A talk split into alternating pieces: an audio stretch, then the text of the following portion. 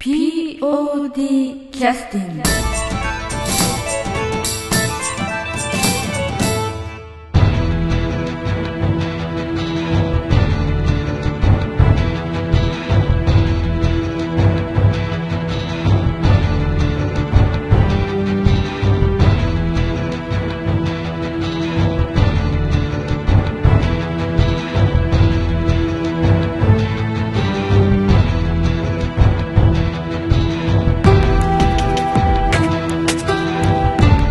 劇団 POD ポッドキャスティングです。この番組は富山県を拠点としたアマチュア劇団である劇団 POD のポッドキャストです。劇団員や関係者ミュージシャンやアーティスト他の劇団の皆さんにご出演いただきましてオリジナル制作の劇中音楽を交えていろんなお話をしている番組です。はい、えーそれでは POD キャスティングを始めさせていただきます。本日は、えー第43回公演「俺たちは獅子じゃない」が終わりまして、えー皆さんにちょっとあのアンケートをちょっと読んでいただいたりしながら、えー公演を振り返る、えー第1弾で、えー収録をさせていただきたいと思います。それではあの、えーと私の右隣の方から自己紹介で、あの役割も含めて役割と、え。はい。えー俺たちは獅子じゃないで演出をしていました南本です。はい。はいなんと清美あ南本清美です。はい。はい。清らかで美しいな清らかで美しい名前だけ。はい。はい、はい、沖田掃除役をさせて、もう一度ですね。はい、はい、沖田掃除役の。はい、沖田掃除役の吉野夏樹です。はい。よろしくお願いいよろしくおたします願いします。はい。じゃあはい。観客役ですかね。観客役 観客役を務めさせていただきました 中島八重子です。よろしくお願いします、よろしくお願いします。はい。えっと、今回の公演インターネットとあとえーっと何だっけ？舞台監督のをあとしました。あ宴会段取り部長宴会段取り部長のはい。ジョンケン松尾こと松尾です、まジョンケン松松尾こと尾ことま寸太郎さん。です寸太郎さんですね。はい、はい。はい。よろしくお願いします。お願いします。はい、えー今日はあのちょっとねあのまあ当然出ていただいたりした方は結構いらっしゃるんですけども皆さんあのどちらかというともう休日はもうぐったりしているというような状況でしょうかね。ねまだ疲れが取れないという声もちらほら聞こえるんですけれどもあの今日集まってきてくださってる方は、えーとまあ、それぞれ役割を持って、えー参加いただいた方になるんですけれども、まあ、実際あのお客様として、えーと2日間とも来ていただいたんですよね。一日だけで。す中島さんは初日でしたか？2日目でした2か日目で。す2日目。はい。はい、2日目の、えっと、お席はどの辺にお座りになってらっしゃったんですか？えっと舞台をあのお客様側から舞台を見るとすると右側ぐらいですか？左側ですか？真ん中ぐらいですか、真ん中よりちょっとえ左側です。え、左側、はい。ということは下手側ということですかね、はいで、えっと、前耳ですか後ろ耳ですかそれとも中間ですか？中間です。中間ですか、はなるほど。じゃああの、えー、とちょうどだから声とかがある程度聞きやすくて、はい。顔の表情とかもそれなりに見える距離っていう感じですかね？そうですね。ねもうちょっと後ろ行くとね、はい。なかなか顔の表情とかはあのアフリカにお住まいの方じゃないとなかなかちょっと見えづらかったりするので、あ前だとね汗の滴りが見えるとかねそれぐらいになるんですけれども、えー、とちょうどそのじ、えーと早めにいらっしゃった感じですか？早めに行って待ってました、下で。ああえ下で？下で。あああの会場まで。はい。あー。で中に入ったらすぐ席をこう確保みたいな感じだったんですか？それとも？もう結構いっぱい入っとられて。あそうかそうか、はそうですね、まああのえーっと以前のもしかしたらポッドキャストでもお話ししてるかもしれないですけども2日目の受付結構大変で、うん。えーっとまあ、お客様がある程度入ってでもうそろそろ開演の時間になったらあの当日券が実はなくなりましてですね、えー急遽あの劇団員があの出番待ちの劇団員のとこ行ってあの余ってるチケットないですかみたいな感じでね行ってえーそれでそのチケットを受け取ってすぐにこうマジックで当日券的な書き直しをして、まあ、対応してたりとかしてたんですけどね。それぐらい多くのえーお客様に実は来ていただきましてへで非常に、えーまあ、数字はちょっと言えないですけどもね。あの非常に、えーっと多くのお客様に来ていただきまして、本当に感謝感謝でいっぱいでございます。ありがとうございました。ありがとうございまありがとうございすえー、とあと、まあえーご協力いただいた方も結構いらっしゃってね、えー、と今回、まあ、パンフレットにも書いてありますけれどもちょっとご協力いただいた方のちょっとことでご協力者様ということでわらじ屋さん銀の車輪さんパン工房ブレッドさん紅茶の扉さんそれから、えーこちらのチケット販売とか宣伝にいろいろちょっと協力いただいたと。いうこととかですね。パン工房ブレッドさんは、えー、と役者の方とか、まあ、スタッフの血となり肉となりなった、まあ、パンを、ねパンを。炭水化物を。えーいろいろ差し入れてくださって元気のね源を。はい。もう結構1ヶ月に一遍とかね。えというか、うん。あの何回か前までは1回だけの差しいただいてたのが、ええ。ここ最近2回ね前半と後半に分けてこあはいはいはい。ういただいてるんですよ、ただあの練習が始まっ本格的に始まるのは2ヶ月前ぐらい まあそんな感じですので1ヶ月に1遍ぐらいもらってる印象があるぐらいに、ね。はい。あのまあ、貴重なあのパンを売り物の商品を 提供してくださって本当に感謝感謝なんですけども、えーっとまたぜひともねあのパン工房ブレッドさんをはじめあの皆さんあのこれわらじ屋さんは、えーっと飲み屋さん。飲み屋さんですね。居酒屋さん。居酒屋さんですね。銀の車輪さんは、えっと、フリースペース的な喫茶店、喫茶と展示なんかしてらっしゃいますね,、ええ。ね。イベントとか。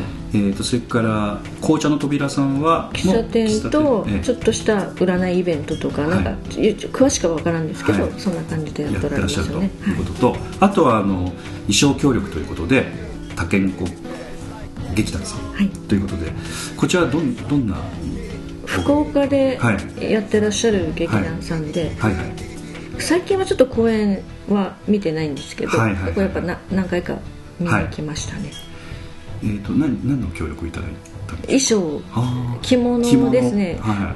今回はそのおとお殿様の方ああお殿様の。はいはいはい。衣装がどうにもなくて。うん。要するにちょっとあのえー格式のある感じの。そうです。ほいだらちょうどあの薄汚い衣装は結構あるけれども格式のある衣装えっと今回出てた竹花君がちょっと知り合いでしてこの竹ん子さんのはい代表の方と仕事関係でちょっとつながりがあってあですねそれであの見に行ったこともあって竹,、えあの竹花君が竹ん子さんのお芝居、はいはいはいはい。その時に確か殿様で撮ったと。殿様の着物あるはずや言うて。あなるほど。なんかお借りできんか言うて。記憶をたぐって。そうそう、はいはいで、うん、あの結局あったのは着物。着物。で今回ちょっとあのえー、とお殿様吉川剣持役の穂本君がええ。着てたんですけど、上に着てたあのちょっとキラッとした羽織、はいはい。ちょっときらびやかな、うん実はあれ羽織じゃなくて、はい。ちゃんちゃんこやったんですよ。おおそすか。それを、えー、と衣装の愛花ちゃんが、ええ。榊原愛花ちゃんがやっぱり袖欲しいねっていう話になって、え私と相談してて、えで生地だけ買いに行って、袖の。はい、袖だけ、うん。で袖つけてもらって。ということは袖とあそのなんていうかボディのところとちょっとあの生地がうん。違うデザイン、もともとそのちゃんちゃんこ自身が裏表違うような生地を使ってやったので、お多分帯の生地なのかな。ああなるほどね、うん。はいはいはいで竹ん子さんも結構手仕事でいろいろアレンジしてほら幅を出したりとかあ丈伸ばしたりとか、縮めたり切ったりボロボロにしたりとか、えしながらやってらっしゃる劇団さんだったので、えその加工はちょっと大きかったですねいやあの縫って、軽く縫って。で袖だけ付け加えただけだったんで、ええ。あと外してまたお返し。多分外してると思います、はい。またちゃんちゃんこの状態でお返しだとはい思うんで、はいはい。なるほど。袖だけどうしよううちに残ったまあ袖取れる芝居でまた使えばいいね。はい、うまいことちょっとあったんで、遠目で見てちょうど違和感ないね違和感なかったね、うん、実はそういうこともありました、はい。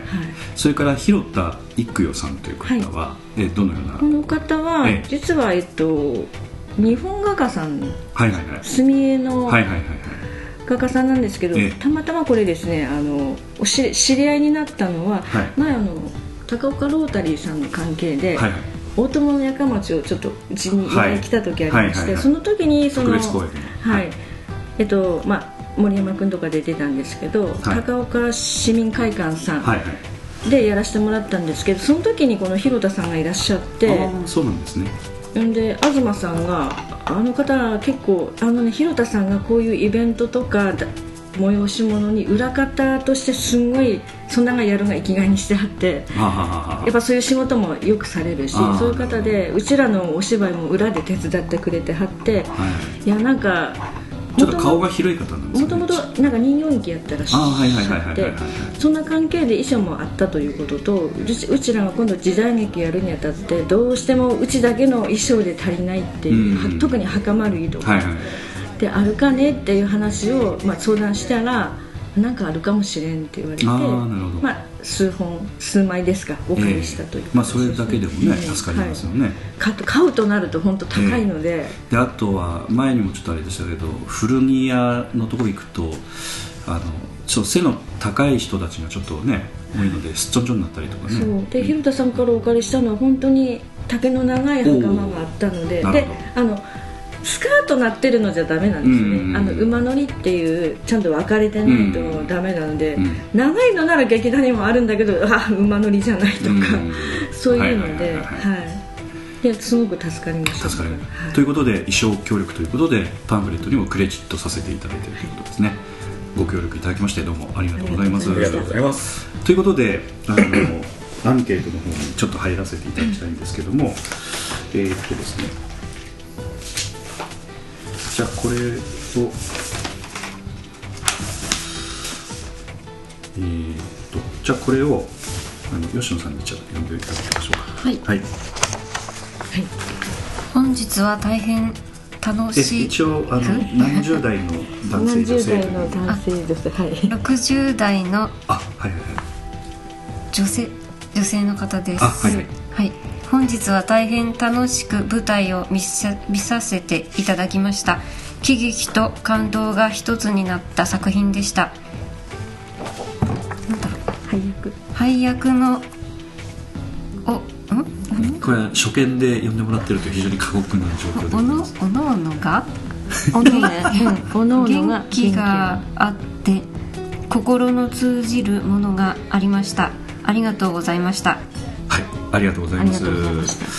今回初めて。あ今回初めての方なんですね、えーまあ何らかのきっかけで見に来てくださったということで、まあ、その他丸というふうに書いてくださってますけれどもあのまあ喜劇と感動が一つになった作品でしたというふうに書いてくださってますが、えーこの芝居はこそういうやっぱり雰囲気の芝居なんでしょうかね。どうでしょう？喜劇と感動。え悲劇じゃなかったです。えまあコメディの要素と、うんえーあとはまあ感動の要素が一つになったお芝居でしたというふうに書いてくださってますけど、うん。うん。そういうふうに感じ取っていただけたらすごい一番うん。ありがたかったというのがありまして、はい。まあ、喜劇いやこのお芝居前もちょっとねサンゴさんが言ってたんだけど、ええ。安田サンゴさんが言ってたんだけどで本当にこの幕末のお芝居をただこれやってしまうと、うん。暗い重いものになってしまうと、それを、えっとまあ、このキャラクターもそうなんだけどこうやってなんかちょっと面白おかしくじゃないけど、うん。軽やかにこうももともとこの間違われたところからがそもそもの始まりなんですけど、そういった面であの幕末を違う見方ではい。こう表現してるってはい。いうところで、多分それを喜劇と取られたんだと思うんですけど、うん。うん。まああのシチュエーションコメディ的な要素のある脚本の内容ではあるんだけれども、幕末の芝居の場合はまあ人殺しをしたりとかね、い、ろんな要素があったりやっぱりあの切ったはったの世界だったりやっぱりあの自分たちのなんて言いますか志みたいなものをあのまあ貫くためにはいろんな壁があったりとかそういうものを中心に描いてしまうと重くなってしまう芝居でもあるそれだけにしてしまうとですね、だからこはい。の芝居すごく、あの落としどころはあの本当に難しいというかその客演出の人も含めて劇団としてどういうふうに捉えてやっていくのかっていうのがあの難しい芝居なんだけど、劇団 POD の場合はあのコメディ要素も出しながらあのなんて言いますか志の部分をフューチャーしてそういうことがうまく伝わるような感じで作ったという感じでしょうかね。後になればそうだったですね、うん、あ意図してなかった。いうかただ単になんかどげんかせんといかんみたいな感じですよ何弁ですか？何弁でしょうか？急に富山弁でないなまり方されても困るんです なんかそういう気持ちがそのまんま、えやっぱりあのでちゃんとお芝居に出たのかなと思って、私の気持ちがそのまま芝居になったんだろうなっていう気はします、うん。まあなのでだから多分違う人が演出するとまた全然違ったものになってたと思います、やっぱり、はい、まあ、あのパンフレットの挨拶の文でもねナモさん書いてくださってますけど、まあえーまあ、全部はちょっと読めませんけれども、まあ、そういう意図がね、明確に最初からあったという感じではありましたのでね。はいということであの初めてご覧になった方に喜んでくださったというのは非常にありがたい話ですね。はい、それからえーっとじゃあこちらの2つをちょっと続けて中島さんにちょっと読んでいただきましょうか。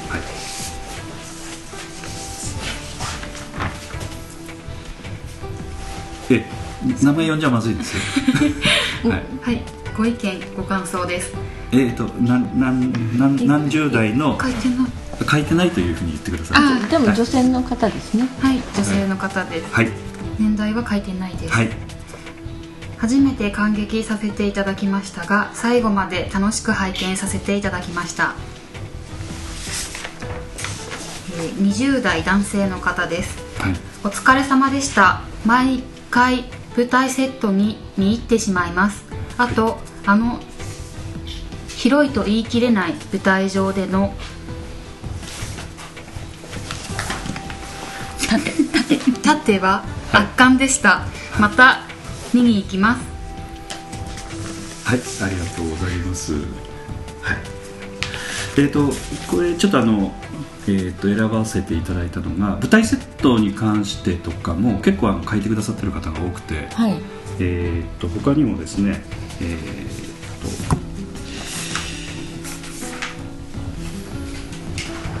こちらの方にちょっと一緒に読んでいただいてよろしいですか？はい。はい、えー20代女性の方ですはい。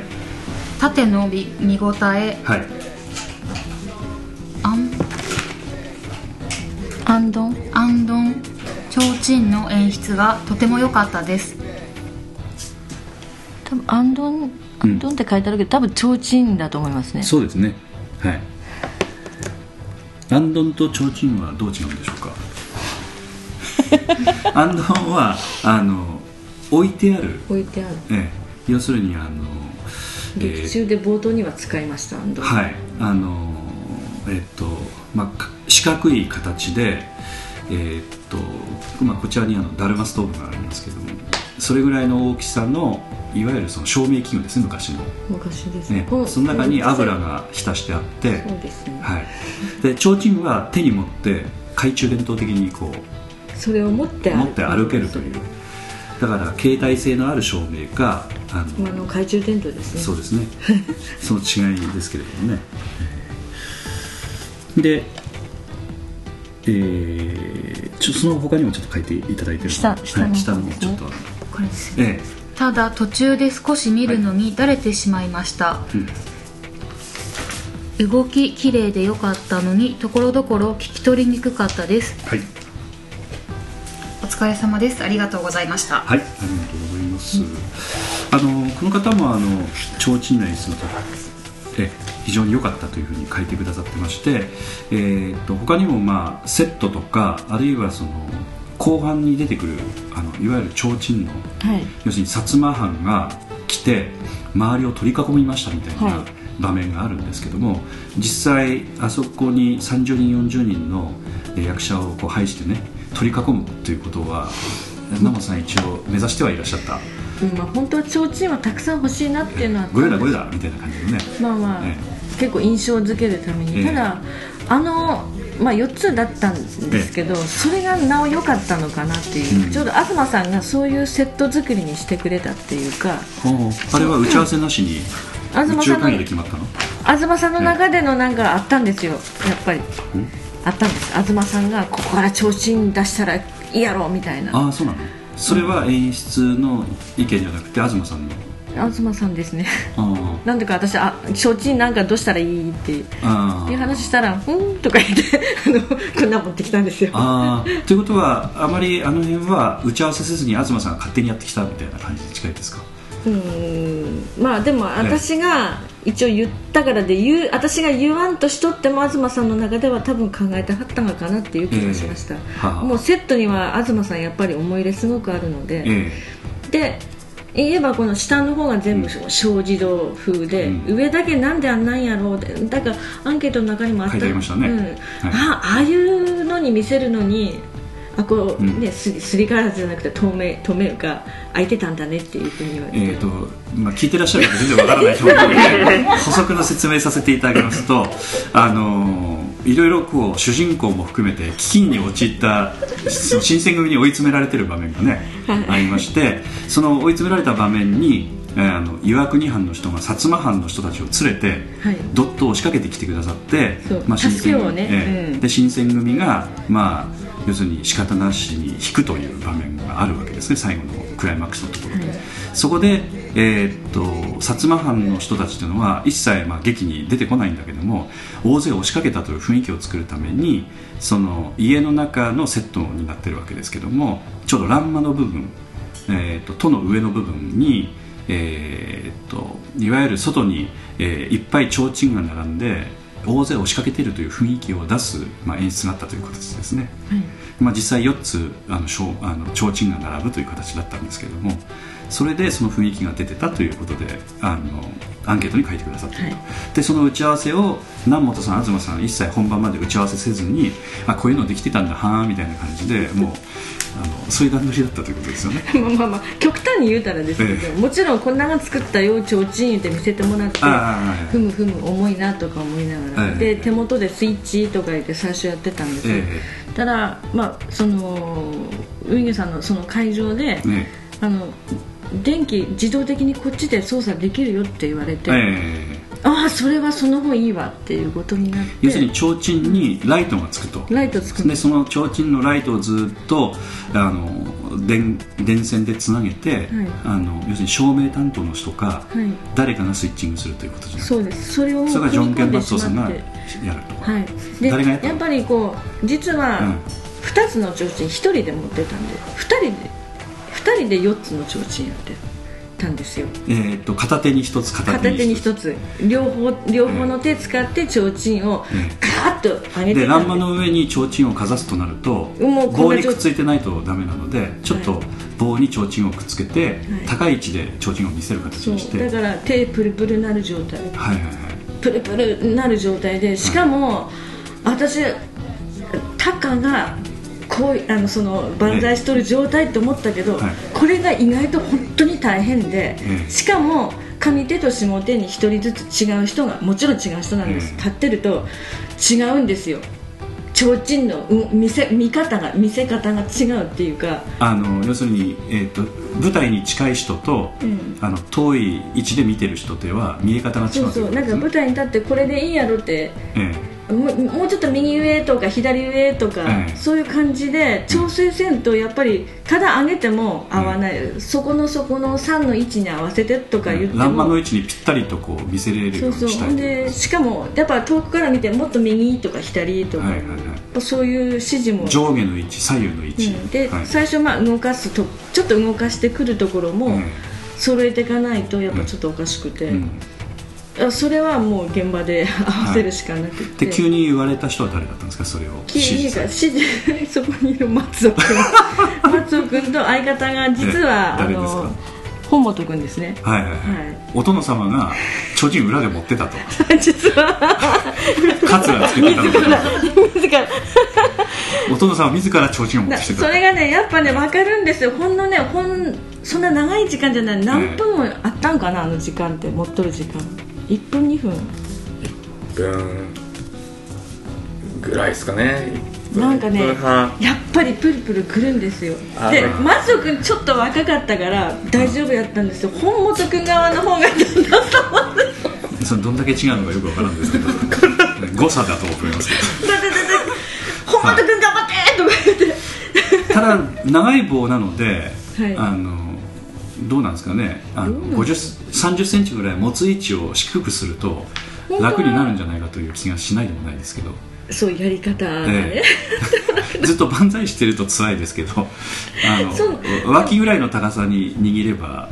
いやあれ、うん。結構長いんで、ええええあまり低く持つと振り幅がこうあそう。上が重いからあなんです。なるほど。要は高く。高い位置でないとあの安定して持てない。安定して持てない設計ミスですか、設計ミスっていうか、え設計ミスではないえ、です。そうですか、はい決して。はあ。例えばもうちょっと早い頃からわけ分かっとれば提灯をもう2つ固定して1個みたいな。うん。どうしても2つに分かれてたん T, です T 字にしてねみたいな、うん、右手と左手に持ってってやることで、結構うん。なんか 今思えばもうちょっと時間の余裕があればこれくっつけたがで1個こうやって持っとれたなみたいな。あるいはあのちょっとしたあの台の上にちょっと置けるようにして、ええ。あのずっとこう手で持ち上げなくてもいいようにするとかね、うん。うん。そうなんです、うん。でまあいろんなやり方はあると思います。人が持っとる手っていうのがでは私見えない雰囲気は見えなかったけどやっぱり人がなんか提灯なんか持っとるな気はなったんですよ、上下の触れもね、うんあるし微妙にね。出てくる時とはける時っていうのは筋肉のプルプル感が良かったと。いうことでございますかね。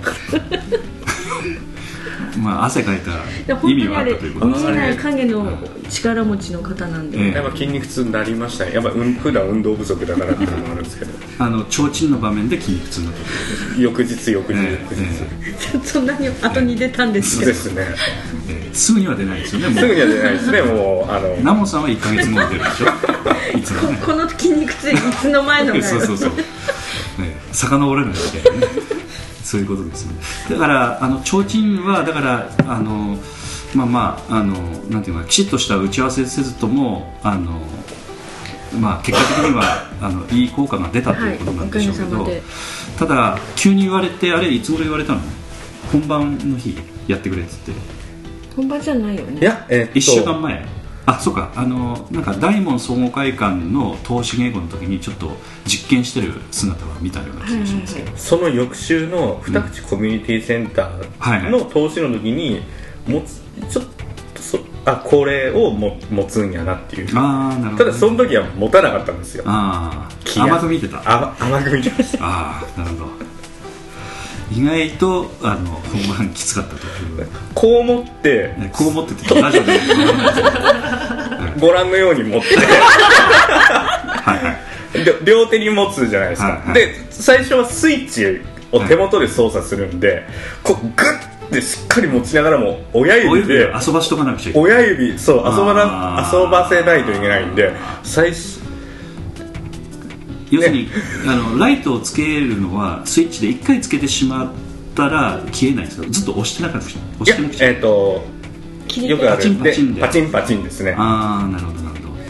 でそれが本番はあのスイッチングは別のところでやれるもう照明オペの方でやってくれだから紙対応でしたね。ああなるほどなるほど。うん。それだけでも助かるね。親指があの固定されるだけでもね。そうです。ただそれであの縦に合わせて僕ら出たり入ったりを何回か場当たりとかしてる時にも僕らも出番あそれでやるんでいやここもう一回やろうって言った時にもうああそっかそっかプルプルだ時にもう一回もう乳酸がすごかったです。あちょっと3回ほど立て続けにあの辺やったかもしれん。あああそっかそっか。でまあ実際ねあの客席で見てやっぱ確認したいからねあの辺はねそうですね。あタイミングとかね。のタイミングの正解出ないとうん。いつまでたってもやってますよ、うん。うん。でもあれは結果的にはいいタイミングですよねああの映画であのよくあの要するに「ごよだごよだ」っつって、はい。あの取り物の要するに、まあ、実際は取り物じゃないけれどもそういう提灯が出てくる場面っていうのはやっぱ囲まれたりとか、はい。あこれで終わったんだという雰囲気が出せるようなうん場面でよく使われる手法ですけどそのタイミングにかなりぴったり合ってたような気がするので南本さんは時代劇そんな見てないはずなんですけどどうして分かったんですかねあのタイミングがねえ時代劇見ましたよ。あそうなんですかこのためにその新大岡越前にいや違うあの何やったかな、でも「ごよだごよだ」みたいなごよだご場面とかよだ。ないでしょ？江戸を切るじゃない。何やろ。なんか見ました。あの普通の、うん。その新選組のはもう見たけども、ええ。普通の時代劇も見ましたよ、あそうなんですね、はい。だからあの雰囲気。暴れん坊将軍か。ああそうか。なんかあの間がちゃんとそういうふうな間になってたのであそうですか。あのおそらく時代劇よく見てる人もなんていうか自然な流れであの岩国藩が来て薩摩藩が来て、まあ一見落着みたいな、はいそうです。そんな感じの雰囲気がありましたね。す、よかったです。ということで、えっと、その話だけでも30分近く今話してますので、えーちょっとあの休憩の曲を入れさせていただこうと思うんですけどもじゃああのじゃあ今回は吉野夏樹ちゃんにはい曲紹介選んでいただきましょうか。曲名わからんだら何時何何の時の曲がいいとか。まあ、と聞いたので。出てらっしゃるのでわかりますよね、はい、エアタってじゃああの曲紹介を よろしくお願いします。はい。えっとえどっからですかうんとここから言ってより？ここ、劇団 POD 第43回公演「俺たちは獅子じゃない」劇中自作音楽集より「エア立て」「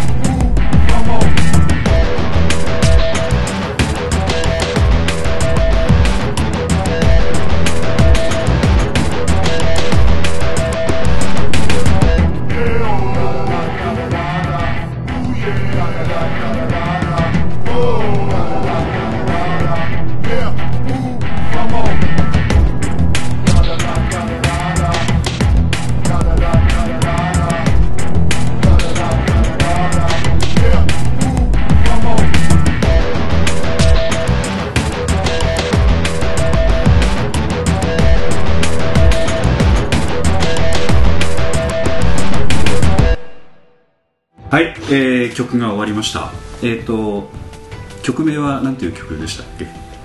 エアタテです。はい。これはあのえっ、ー、とまあラップのかなりちょっとねあのちょっとあの高い声じゃなくて低い声のラップみたいな感じのね曲でしたけどこれは実際はどういう場面で使われたんですか？これは、うん、主人公が回想するシーンで、はいはいはいはい。えーと、いわゆる池田屋実験？の時の縦の時の音楽でした、はい、はあえっ、ー、と縦っていうのは具体的にはこれエア縦となってるので、はい、えー、っと以前のポッドキャストでもねちょっとお話してましたけどあのバスケットボールのマジック・ジョンソンが出てきて何かこう盾をするエアジョーダンが盾をする。そういうシーンでしたかね 新選組が、はい。えっと、まあ、見えない獅子たちと戦うシーンです、はい、ああ実際にその先ほどおっしゃったように池田屋というところで、まあ、要するに新選組がそこで、まあ、あのいろんなそのところから集まっているいわゆるその幕府に盾ついてる方々を、はい、あの切り殺しに行く時の音楽なんだけども、はい、実際はまあそういった切り殺される方々の出演だけでもかなりの大人数になるので、はい、えー、実際そういうのは見えない敵として出演いただいてで実際そういう方々に切りかかっていくというそういった場面ですかね。はい、あなるほどなるほど。でその時の、まあ、話に関わる感じのところなんですけどもこれあの松尾君にちょっと読んでいただいてよろしいですかね。はい。2つちょっと読んでもらっていいですか？読みたくねえな。えー、そう はい、はい。えっと、砺波市の30代の女性の方々です。女性の方はい、はい、沖田さんめっちゃかっこよかった。役が合いすぎですあらすじが劇の始まる時に分かればもっと面白く見れたかなと思いました。はいはい。です。はい。ありがとうございます。はい引き続き。はい。引き続き。はい。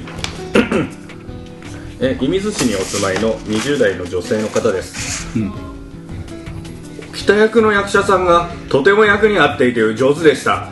かっこ皆さん上手でした、はい、お笑いも入っていて見ていて楽しかったですハキハキとした喋りで聞きやすかったです。はい。ということでありがとうございました。はい。あのー、強弱つけていただいたの効果があったのかよくわかりません。は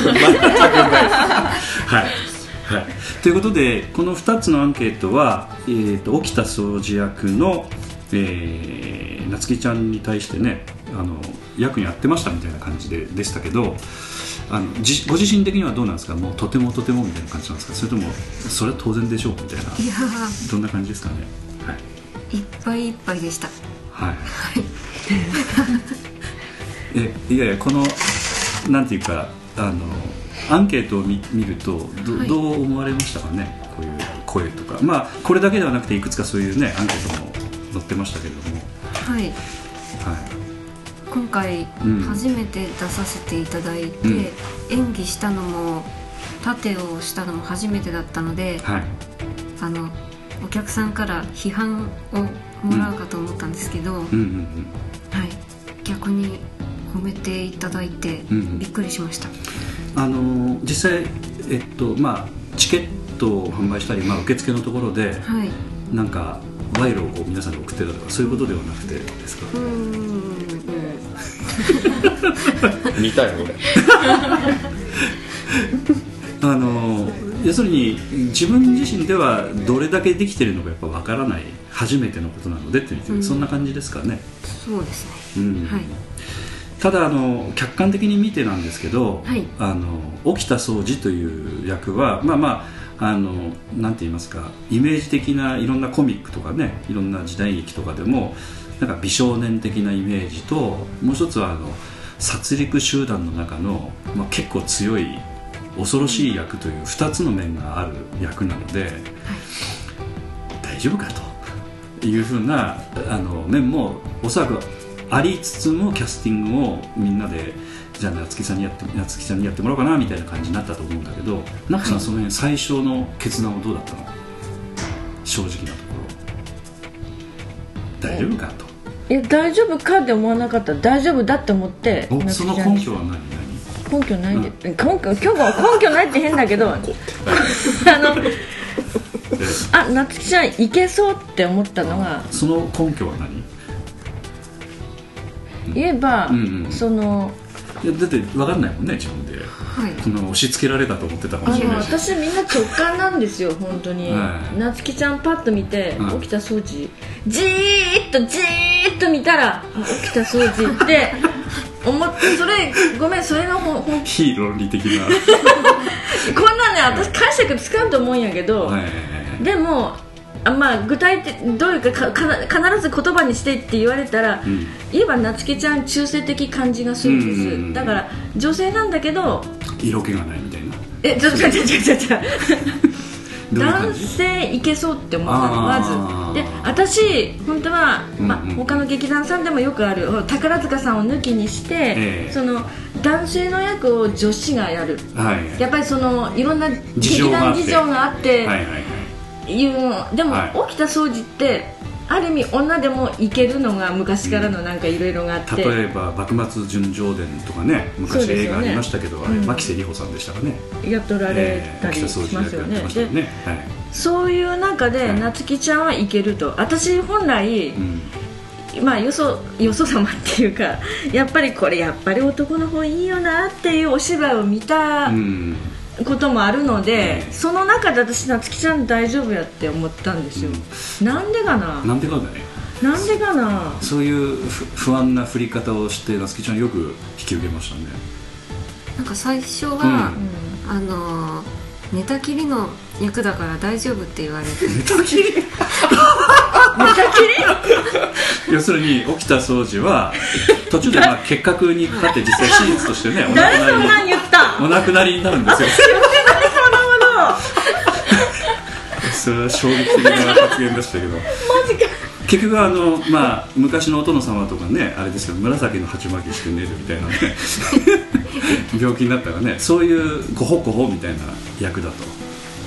い。う説得があったと、私それは言ってないですよ。そうですか。多分だね。寝たきりの役やって言ってないぞ言ったって。弱ってるから大丈夫だって。あ要はその、ほら力強さ男のがんがん頑丈な感じの、うん、男臭さっていらないよっていうのはあったんです、うん、ただ、うん、何？あの男臭さということはいらないけど殺人あのマシンとしての怖さみたいなそこまでは私思ってなかったあそうなんだ。そこまでは思ってなくてとりあえずなんかこううちの劇団事情もありのなんですけれど、やっぱり役者が少ないと、その中で、まあまあ、佐野さんか吉野さんかで実際この俺し「俺たちは獅子じゃない」って女性4人しかいないんですね、えー、で女性が結構おる中で4人しか出れないっていうお芝居がちょっともったいないのもあったのも一つなんです、えー、せっかくいるのになっていう。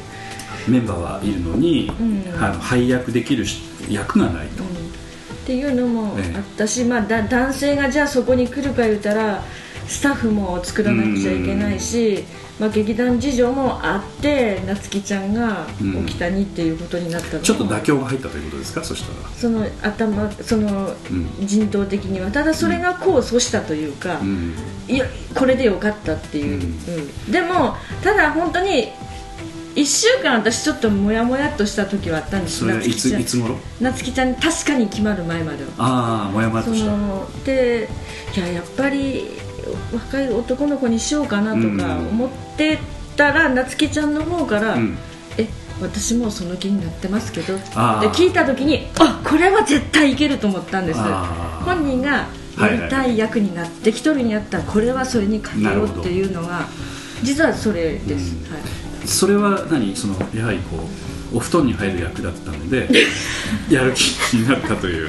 いやいやその1週間前では盾もあるよっていう話スタートです。あのジョン・ケ・マッツォ君がちょっと今お布団で笑いましたけど。違うお布団のことを想像したらダメです えいいいいですか？枕営業とかそういうお布団でやる気になったとか。そういうこの前のダンモスさんの何でしたっけ？あのええ。あれですよ、ね、お店にお貸してそれをチラシをね。一回聞いてるチラシを。置いてくださいのは富山弁で言うとねちょっと危ない感じ、ね、それを聞いとったから、ええ、なんか、ええ、お布団に入って。やる気になったみたいなね。ポッドキャストでまあ、ええ、あのそういうことじゃなくてその時はもう脚本読んでたってことですよね。あはい。またちょっとほら決定ではなかった時期に、ちょっといろいろこっちも考えながら、うん、まあ、夏希ちゃんもこう台本読んでいろいろ考えながらいろいろしてたと思うんで沖田は盾もあるしもちろんセリフもたくさんあるし、うん、ただちょっとやっぱり経,、まあ、経験がない分だけということもあるのかもしれないですけどやる気になるっていうのはねやっぱやどどうしてなのかなと思って。やっぱりやりやもう燃えてきたっていう。あんまそういうところを顔に出したりなんか体に出ないですよね。最初、うん、あの弱ってる役だから、うん、大丈夫だって 言われて。説得の仕方が。はいはい弱ってる。こうちょっと殺虫剤でやられた時に起きた掃除、ええ、かっこよさそうだし できるんだったらやれたらすごく嬉しいなと思って。て、うん、台本読んでみたら、うん、すごい元気な役。そうね。しょっちゅうじゃんやられてはいないわ、お布団にも入ってないし、ね、ただあのさっきも話ちょっとされましたけどなんか素人が舞台に上がって叩かれるんじゃないかみたいなことちょっとちょっとおっしゃいましたけどそういう気持ちは当然ありますわね。そうですね。でもやりたい気持ちも勝っちゃったんですかねやっぱうん、で、はい、その雰囲気が乗っ取りナモさんに伝えたという感じだったんですか？はい、うん。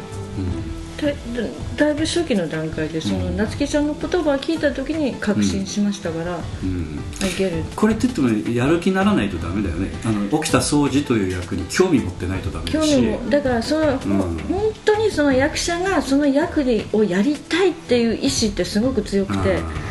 あのだからお芝居見ててもよその、ね、お芝居見ててもその人が中途半端さを打ち出してくるとやっぱり嫌なんですよ。その中途半端さというのはあの本当はどうか分かんないけどなんか、うん、あのその役が好きでこうのめり込んでる感がそれってなんとなく感じるものがあって、うん、だからそれがその男の役を女がやるということ関係なしに、どの役でもそうなんだけど、特にその女が男の役をやるっていうことに対していうのは今回もしかしたら皆無ですよねそれって。何も言われてないですよね。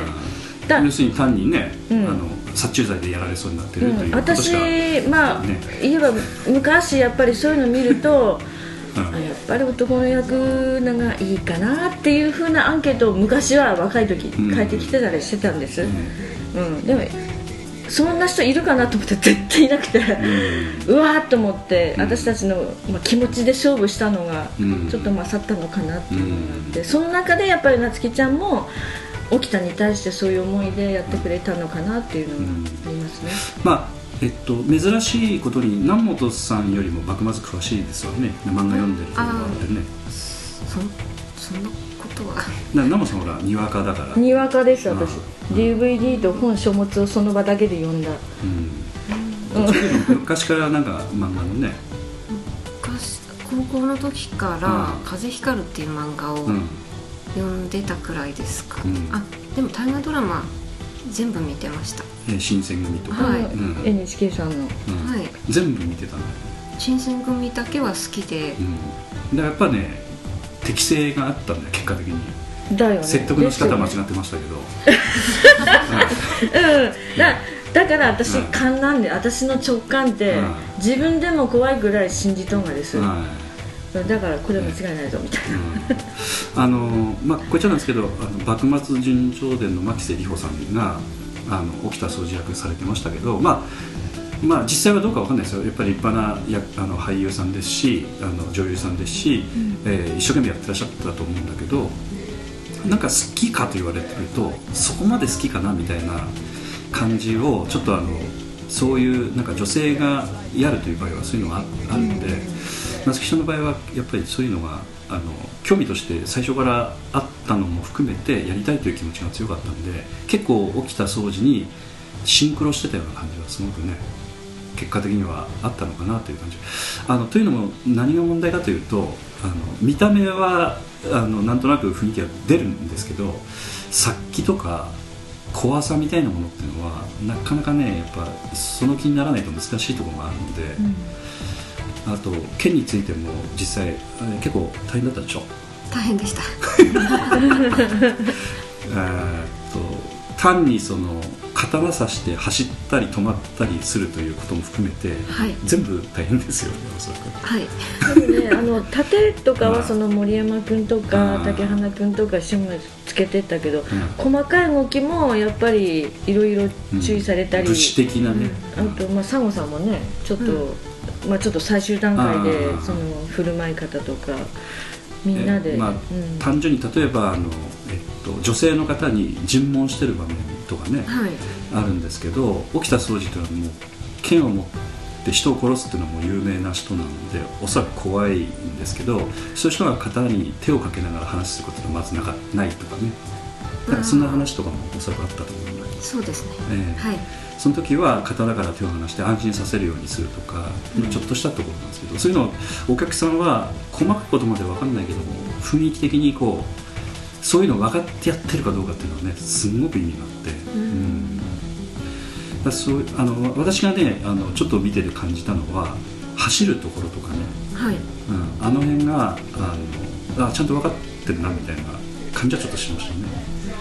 私夏希ちゃんの普通の走り方わかんないぐらい起きた掃除の走り方してるんですよ、そうそうそう大股で、決して夏希ちゃんはあんな走り方しない人だろうって思うんやけど、男の走り方なんでだからそこからもうなんか起きた掃除になっているので、すごい、本当に、はい、その辺はあのやっぱ伝わったのかなという感じはねしましたけど、ね、あとトレーニングは後半ちゃんとやってたんですか？いやもうなんか練習練習でトレーニングどころではなかったです。いやでも本当にちょっとの合間を見て脇でやっぱり刀振ってるんですよ、うん、特にあのエア立てについては結局横に島田君と、それから、えー、っと谷さんが同じ新選組として横で刀振ってるんですね。で、はいそれぞれあのやっぱり刀を振って見せるという場面の横で沖田総司が、はい、いや沖田総司なりにやっぱり殺気を作ってあの刀振らなくちゃいけないので、はい、あそこでへにゃんへにゃんみたいな感じになってしまうと形にならないのですんごい恐ろしい場面ですよね、うん、そうですね、うん、あそこちゃんとそれなりにできてたんで、うんで緊張感もあってその例えば確かあの、えー、っとマーさん役のえー、っと何て役でしたっけ？神田松吉。が回想する場面でで最初におそらくデビューに近い討ち入りに行く時にあの沖田総司が軽く声かける場面ですよね、はい、松吉に対して。で確かなんかあの最初から刀抜いてた方がいいですよっつって、はい、アドバイスしてあの要するに緊張するとうまく抜けなくなるみたいななんかそんなことを言うところなんですけど、はい、あの辺もあのなんて言いますかね。あの軽く軽くそれでかあの軽すぎずに言わなくちゃいけないみたいなね難しいセリフなんですけどあんまそういうこと考えてなかったかな。かなり強めに言ってほしいと言われましてそこまで強く言えてたかわからないですけど。そうだね。初め男の人がやっとればまた言い方も軽く言う感じの場面夏希ちゃんの場合はやっぱり心が優しいので。あ 本当のアドバイスになっちゃってる。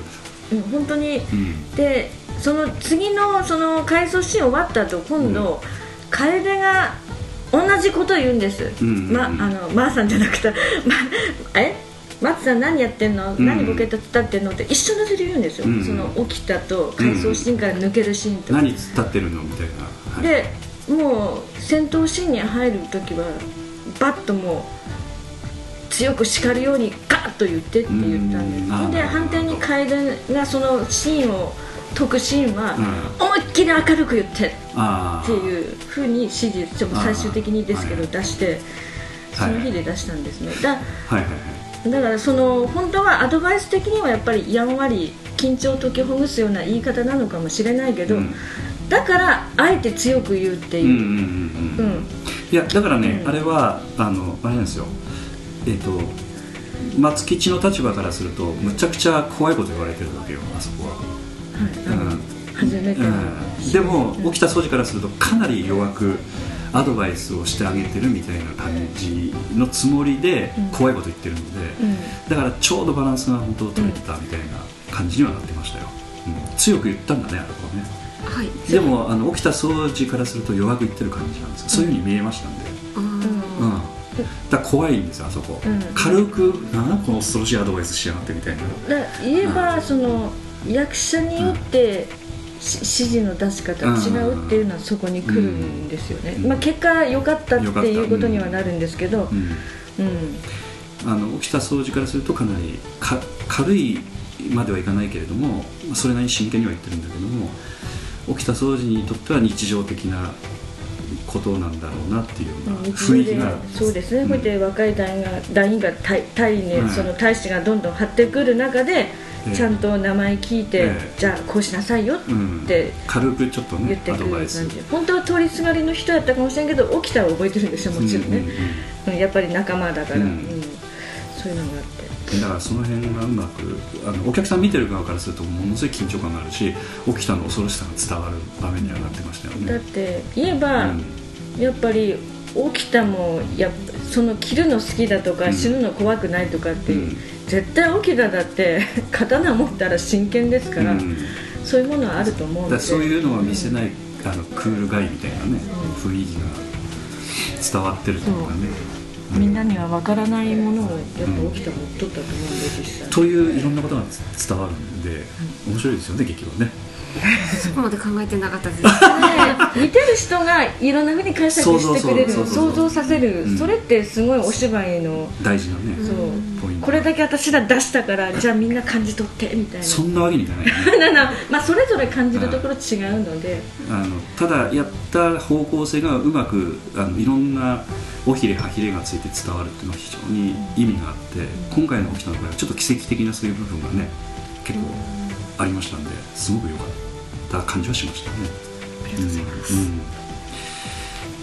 あのまあえということでじゃあこれで振り返りはとりあえず終了させていただきましょうかね。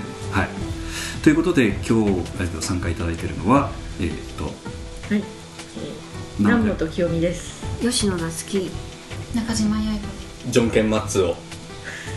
はい。ということで、あの捕まった人ですね。はい、そうですね。はい、じゃあこれで終了いたします。ありがとうございました。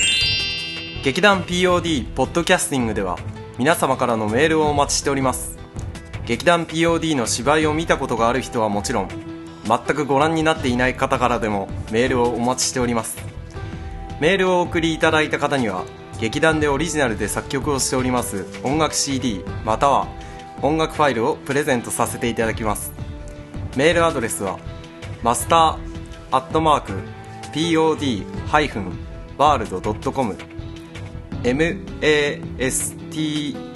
master アットマーク pod-world.com へ直接メールをお送りいただくか劇団 POD のオフィシャルウェブサイトの送信フォームからお送りいただけます。Google などで劇団 POD と検索してください。劇団 POD のオフィシャルページのトップ画面のインターネットラジオのリンクを開いてください。そのポッドキャストのページに番組へのメールはこちらからとリンクが貼ってあります。そちらからお送りください。もちろん Apple の iTunes ストアのこの番組のページのレビュー欄からの感想もお待ちしております。またオフィシャルページのトップページに Twitter と Facebook のリンクも貼ってありますので Twitter フォロー Facebook いいねもお待ちしております。それでは次回まで。